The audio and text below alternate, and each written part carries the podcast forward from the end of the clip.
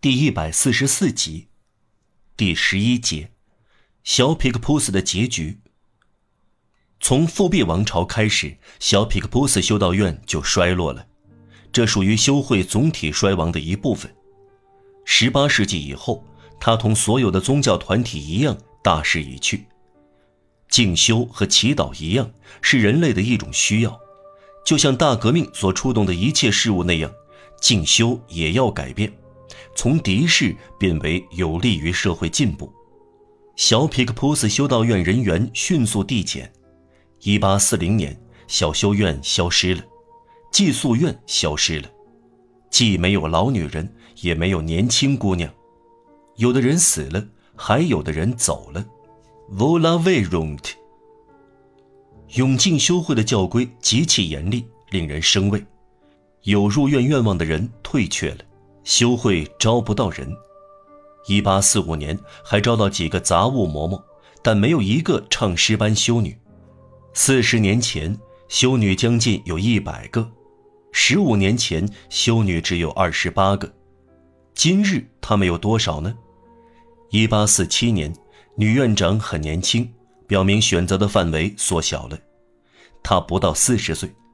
随着人数减少，负担就增加。每个人的任务变得更繁重，此后可以预见到，不久只剩下一沓左右吃苦受累、挺不起来的肩膀，去承受圣波诺瓦修会的沉重教规。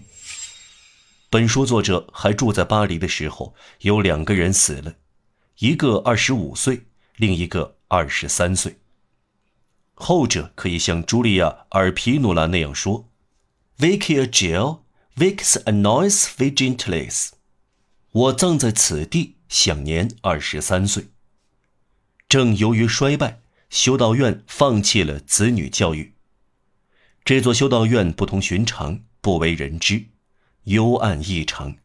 我们从前面经过，不会不进去，不会不让陪伴我们、听我们讲述让瓦尔让悲怆的故事的人进去。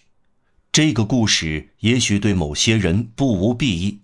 我们已经对这个团体投了一瞥，它充满古老的教规，但今天看来却非常新颖。这是封闭的园子，Outlus conclusus，封闭的园子。我们已经详尽的、尊敬的谈过这个奇特的地方，至少在详尽和尊敬彼此协调的范围内这样做。我们并非什么都理解，但我们绝不丑化。我们一视同仁。既像约瑟夫·德·梅斯特尔连刽子手也要唱赞歌，又像伏尔泰连耶稣受难十字架也要嘲讽。顺便说说，伏尔泰不合逻辑，因为他会像捍卫卡拉斯一样捍卫耶稣。对于那些否认神灵降生的人来说，耶稣受难十字架代表着什么呢？哲人被害而已。十九世纪，宗教思想遇到危机。人们忘掉一些事情，这样也好。只要忘掉这个，又学会那个，人的心里不能有空缺。有些东西破除了，但破除之后要随之重新建设，这才是好的。在这期间，让我们来研究不复存在的事物，必须了解它们，哪怕是为了避免它们。伪造过去，采取假名，想称作未来。过去这个幽灵会伪造护照，我们要了解陷阱，小心为是。过去有一副面孔就是迷信，他有一副假面具就是伪善。让我们揭露他的面孔，去掉他的假面具。至于修道院，提出了一个复杂的问题，这是文明的问题，文明谴责修道院，这是自由的问题。自由保护修道院。